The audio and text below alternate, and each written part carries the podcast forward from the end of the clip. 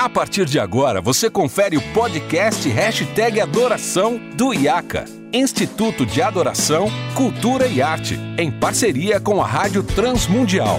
Apresentação, Renato Marinoni.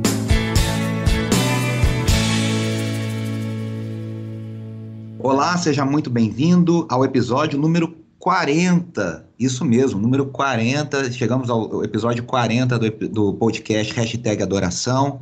Você já sabe, eu sou Renato Marinoni e esse é o podcast onde nós conversamos sobre liturgia, adoração, música na igreja local, cultura pop, arte e tantos temas envolvendo a arte, a cultura e a adoração na igreja local. Ah, esse podcast é produzido pela Rádio Transmundial em parceria com o IACA, Instituto de Adoração, Cultura e Arte. E hoje eu tenho a alegria de receber novamente dois amigos que já participaram aqui em outros episódios e hoje vamos conversar de um tema muito legal. Primeiro eu quero dar boas-vindas a ele que está de volta ao Brasil depois de um tempo ah, estudando nos Estados Unidos, meu querido amigo, teólogo, youtuber, grande conhecedor do mundo gospel, Vitor Fontana. Vitor, seja bem-vindo. Oh, muito obrigado, Renato. Sempre um prazer estar aqui com você. Rever os colegas de seminário é sempre bom. É isso aí, muito bom, sempre muito bom. E também recebendo ele, que é um pouco de tudo. Também também adora teologia, especialista em marketing digital, também conhece as tretas do mundo gospel de forma muito boa. Um grande amigo do IACA, um grande parceiro do IACA, meu querido amigo Felipe Bittencourt. Felipe, seja bem-vindo mais uma vez. Fala, Renato. Fala, Vitor. E aí, gente? Muito obrigado aí pelo convite. É um prazer estar aqui, cara, mais uma vez. É isso aí. Eu, eu pensei nessa pauta e convidei vocês porque eu acho que é uma coisa que tem ocupado muito o nosso coração. Eu e a Andressa temos conversado, estudado, orado bastante sobre esse assunto. Eu acho que é um tema que interessa muitas pessoas e principalmente diante aí do lançamento desse documentário da Netflix, né, o, o, dilema das redes, né, o dilema das redes sociais, que tem chacoalhado muita gente, feito muita gente pensar. Ah, e aí eu queria começar, né? O Felipe, como eu disse, é um especialista em, em, marketing digital, é um cara que tem trabalhado muito com isso, com lançamentos de curso online. E o Vitor é um cara, um pastor, um teólogo que está nas redes sociais ativamente, um youtuber, ativo no Twitter, ativo no, no, no YouTube, sempre engajado, sempre participando. Então eu acho que vai ser muito legal a gente ter essa troca sobre esse mundo digital e qual a relação do cristão com essa nova linguagem. E aí, Vitor, eu queria começar te ouvindo que é o seguinte, né? O James Smith, tanto no Você é aquilo que ama, quanto no Desejando o Reino,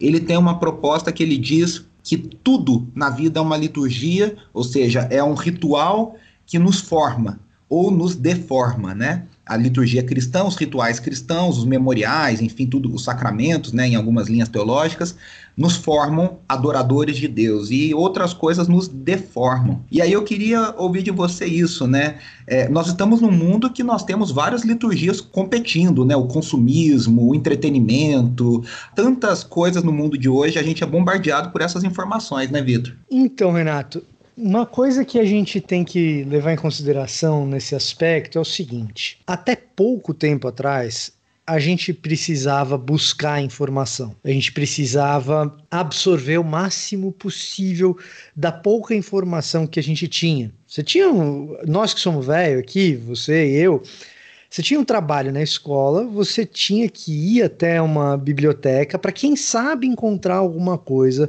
a respeito desse trabalho. Pegar a enciclopédia emprestada do amigo, né? Ir na casa do Isso, amigo. Isso, é, pegar a Barça ou a Larousse, alguma coisa do gênero. E aí o vendedor de enciclopédia passava na porta da sua casa e, e o seu pai e tentava convencer o seu pai a gastar uma fortuna para comprar aquela enciclopédia.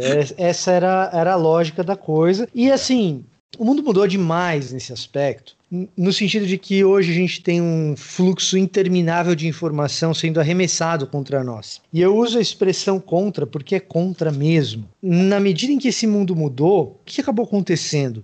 Se você é uma esponja que absorve informação, como era normal até a década de 70, até a década de 80, até o começo da década de 90, hoje você vai absorver muito lixo, muita informação ruim. E evidentemente isso vai informar a sua liturgia. Evidentemente isso vai fazer parte é, da sua maneira de se relacionar com Deus e da maneira como você enxerga o mundo e vive nesse mundo. Uma das coisas que o Smith está tentando trazer, na verdade, não é nenhuma novidade, mas é um pouco da ideia, já muito presente na teologia bíblica, de que Deus, quando cria o um mundo, cria o um mundo como um templo para nele, habitar. E se isso é verdade, como a gente se relaciona com esse mundo, enxerga esse mundo, é também uma liturgia, uma maneira de adoração. A nossa interação com esse mundo é uma maneira de adoração.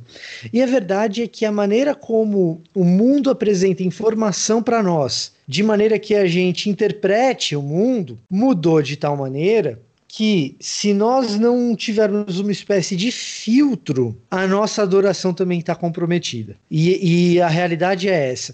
Uma boa expressão disso, para ilustrar melhor o que eu estou querendo dizer, é uma série no Stars que veio de um livro do Neil Gaiman que chama Deuses Americanos. É, sem querer dar muito spoiler, a dinâmica das divindades funciona de acordo com o número de adoradores que ela tem a divindade ela é mais poderosa ou menos poderosa, cada um dos deuses, de acordo com o número de adoradores que ele tem. E você olhar para quem são os deuses do nosso tempo, eles têm tudo a ver com essa crise de excesso de informação da qual a gente é submetido e a maneira como a gente é direcionado a consumir. Aliás, o Deus consumo talvez seja o maior do nosso tempo, muito acompanhado pelo Deus individualismo. E as redes elas tiram proveito desse jeito de pensar que nós temos, que se tornou excessivamente individualista e que é muito voltado para consumo. Claro que isso vai alterar a maneira como eu me comporto liturgicamente no meu dia a dia, isso vai invadir a liturgia do domingo também. Os modelos de igreja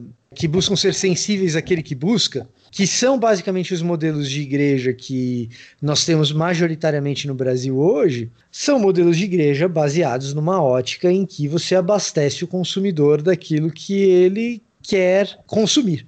O Smith fala que você leva o modelo do shopping center para o modelo litúrgico, né? Você leva o shopping center para a igreja, né? Precisamente. Isso é fabuloso, Vitor. Assim, muito bem lembrado do Deus Americanos. Acho que, que isso é fabuloso.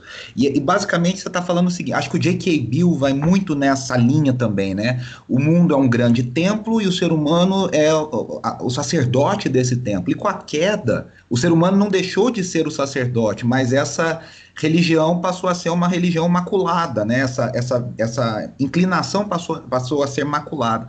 E aí, Felipe, eu queria te ouvir, começar te ouvindo, e aí você estava falando da esponja, Vitor, e do filtro, eu lembrei daquele livro que você escreveu com o Marcos Botelho, pela editora Ultimato, né? Como, como é que era o nome? Era Esponja e Filtro, mas como é que é o nome certinho do livro? O, ontem Esponja, amanhã Peneira, mas esse amanhã Peneira, já passou. Isso. Esse amanhã já passou. A gente escreveu o livro em 2014 e o que acontece é o seguinte: se você não formou sua peneira nos últimos cinco anos, você já é um escravo da pós-verdade. Essa que é a...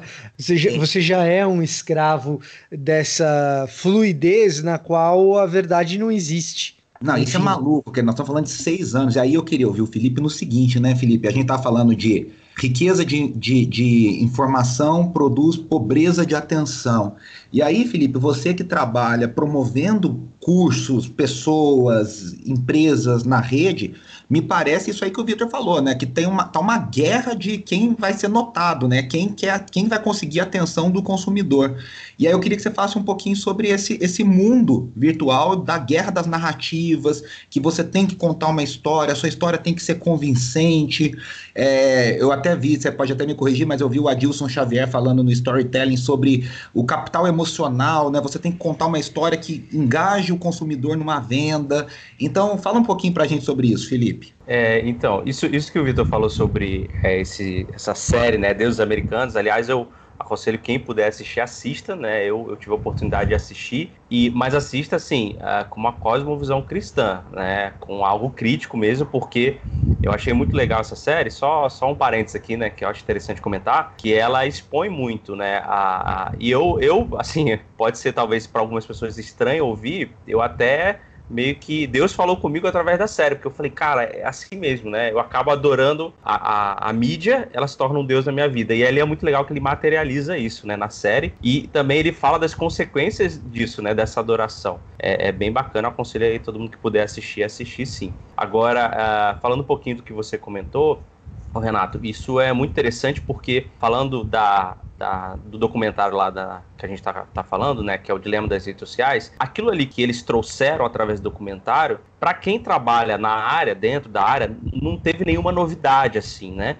O que ele trouxe, que eu achei muito bacana, foi que ele conseguiu é, explicar de uma forma é, simples, mas não simplista, mas de uma forma simples, para que pessoas que não são da área entendam o que acontece lá dentro, né? E isso que você falou, que também é tratado no documentário, é o, nosso grande desafio e é o que a gente sempre quer correr atrás, que é chamar a atenção das pessoas, porque a gente está nessa guerra mesmo, porque tudo que envolve pessoas, né, quantidade de pessoas grande, envolve é, dinheiro. Então, no final, vai ser o recurso financeiro que vai direcionar a gente para buscar mais pessoas. E a gente só consegue alcançar mais pessoas quando a gente tem a atenção das pessoas. E tem até uma hora no documentário que eu achei bem legal, que ele falou que as redes sociais, elas não são nada novo, elas são só uma maneira mais eficiente de fazer o que sempre foi feito, que antes era feito pela televisão, antes disso pelo rádio, antes disso pelo jornal. Então, a guerra por chamar a atenção é o grande, talvez o grande cerne aí da, da questão, porque se a gente chama a sua atenção, a gente tem o seu tempo pra gente. E o seu tempo pra gente é o que vai fazer com que a gente consiga te convencer de algo. E aí, através da história que você comentou, é o que a gente pode convencer a pessoa de tomar uma ação. Felipe, só te interromper um pouquinho, assim, me, me, me chamou muito a atenção, a gente aqui em casa estava assistindo, a Andressa até comentou. Uma frase muito marcante no documentário é aquela, né? Se o, o Facebook, o Instagram não tem um, um custo para o usuário, significa, é, é, o cara diz, né, um dos, dos bambambãs, da, e aí é outra coisa legal, né, assim, impactante do documentário, é que são caras grandes na indústria, né, no Vale do Silício, nessas grandes ah, indústrias de, de, essas grandes empresas de tecnologia, como a Google, como o próprio Facebook, enfim, todos esses. E aí ele diz, se você não está pagando, é porque você é o produto, né? Você, você é o que está sendo vendido, né? E, e, e, isso é muito maluco, né? Muito doido, né? Não, na hora que ele falou aquilo, eu falei, é isso mesmo. porque, assim, a, toda vez que a gente acessa até um aplicativo, tem aquelas letras que a gente não lê, né? E aquelas autorizações que a gente permite. Aquilo ali, eu estou autorizando as pessoas, e isso entra nas redes sociais também, ela usar da minha imagem, né? E usar dos meus dados. Então, esses dados é que é o grande tesouro, né? Então, se você não está pagando por algo, você é o produto. Exatamente como ele falou, porque eu consigo ter ali algumas informações que com aquilo eu vou ganhar dinheiro, né? É, talvez vendendo para outras empresas, ou talvez usando isso para vender produtos. Quanto mais informações eu sei sobre você, melhor eu posso vender um produto para você. Então, você acaba se tornando aquilo que vai me gerar o recurso financeiro. Então, você, no final, né, ali no, no, no final da história, você é o, é o produto mesmo.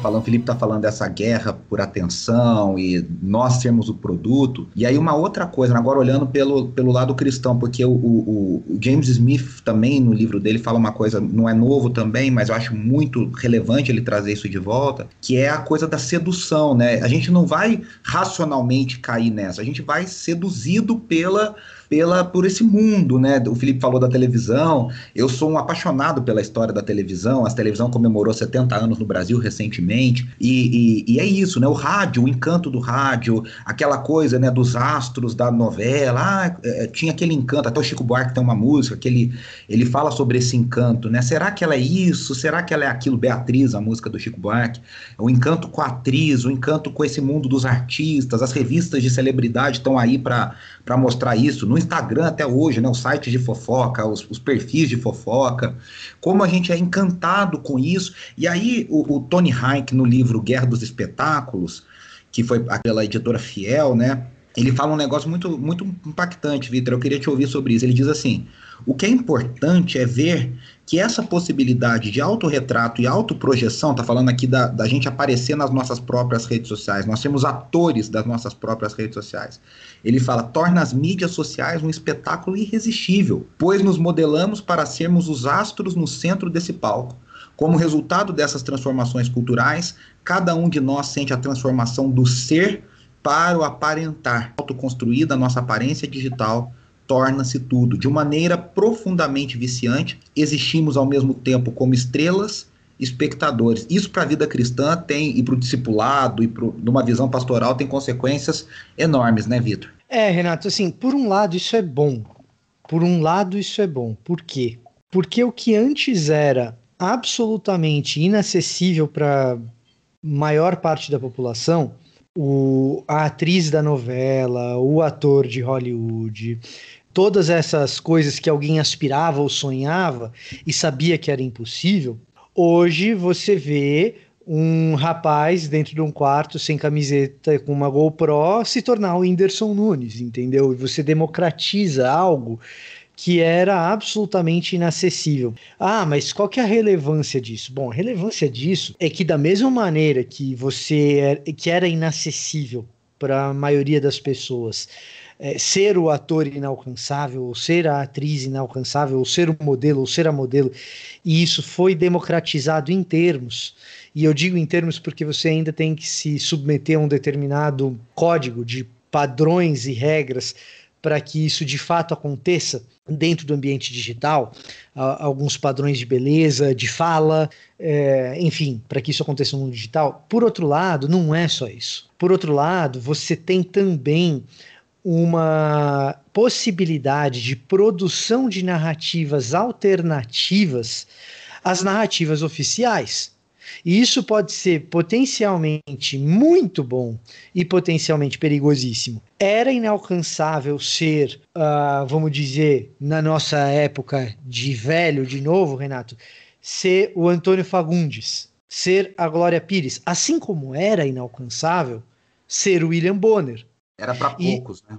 Era para poucos, a ponto de ser inalcançável ser o William Bonner. E não é mais. E não apenas agora você transformou o objeto de desejo no eu mesmo, o que é uma denúncia correta, você dizer que transformou tudo numa fogueira das vaidades e que todo mundo pode ser a estrela e isso é um problema você também criou a possibilidade de narrativas alternativas que se fazem oponentes de narrativas oficiais, tanto para atingir algo verdadeiro, quanto para produzir algo manipulador, o que é extremamente perigoso. No fim do dia, do ponto de vista religioso, e aí não apenas cristão, tá, Renato? Do ponto de vista religioso, o que, que acaba acontecendo, o que, que é extremamente problemático, é que o que sempre existiu que foi uma fogueira das vaidades, alcançou o banco da igreja. Alcançou primeiro os pregadores e os púlpitos. Então, se você pegar o que foi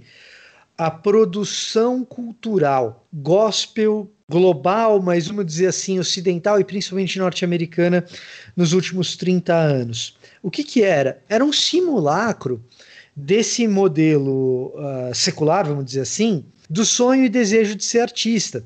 O garoto gospel e a menina gospel que tinha 15 anos na década de 80 ou na década de 90 tinham o desejo de ser não a Cameron Diaz ou a Michelle Pfeiffer da época, mas tinha o desejo de ser a grande cantora gospel daquele momento.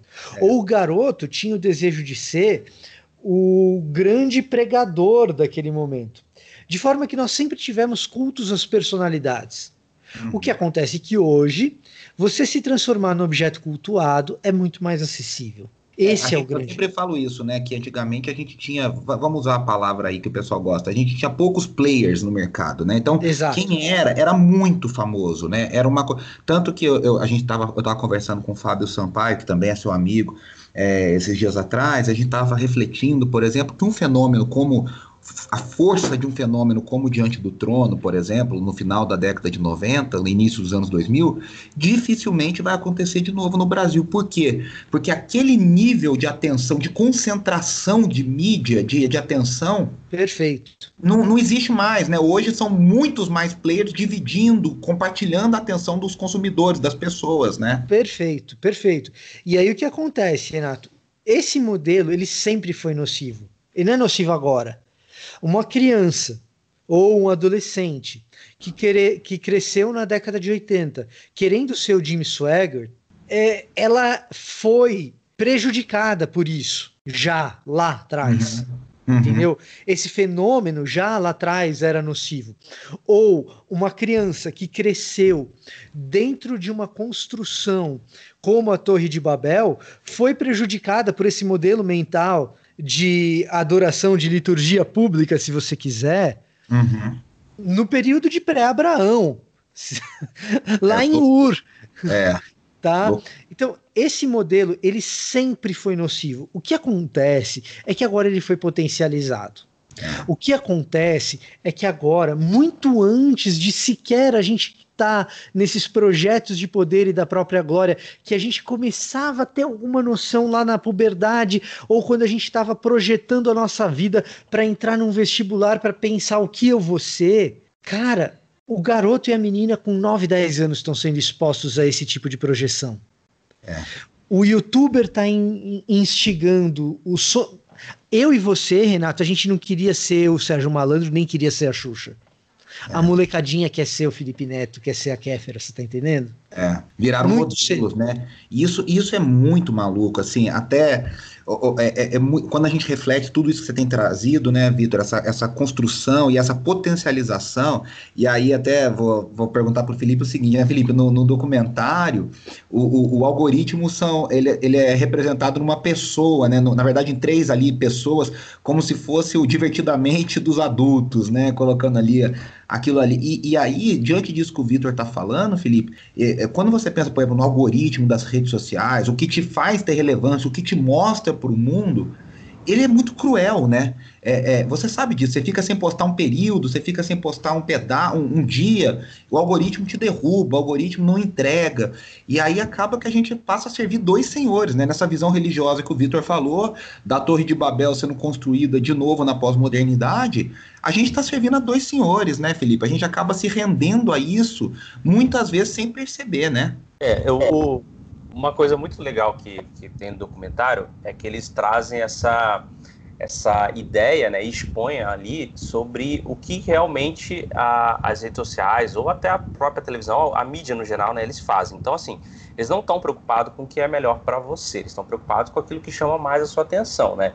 E se a gente olha é, de um ponto de vista a, cristão, né, a gente sabe que o que mais agrada a gente são coisas relacionadas a, a a nossa identidade caída, digamos assim, ao homem caído, né? E então, é, por exemplo, entre ver um, um texto, né, um versículo bíblico, uma imagem de versículo bíblico e uma mulher com biquíni, é claro que o meu coração, é, como homem, né, caído, vai estar inclinado para a mulher de biquíni.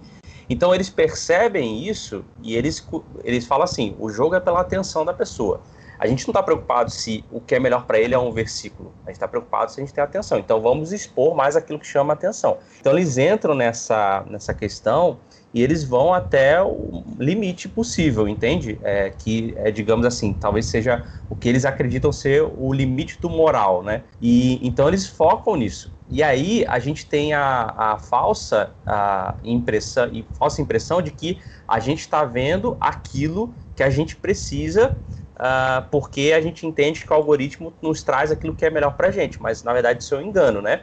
E a gente começa a ficar, talvez até um pouco. Sabe quando a gente toma aquela injeção para não sentir dor, que é anestesia? A gente começa a ficar anestesiado. E aí a gente vai é, crescendo nisso. Eu até li um texto hoje do Craig Groeschel, ele falou sobre isso, né? Ele falou que, assim como o músculo que atrofia, assim é nossa, é, digamos, sensibilidade em relação a Deus, né? Em relação ao que é espiritual. Assim.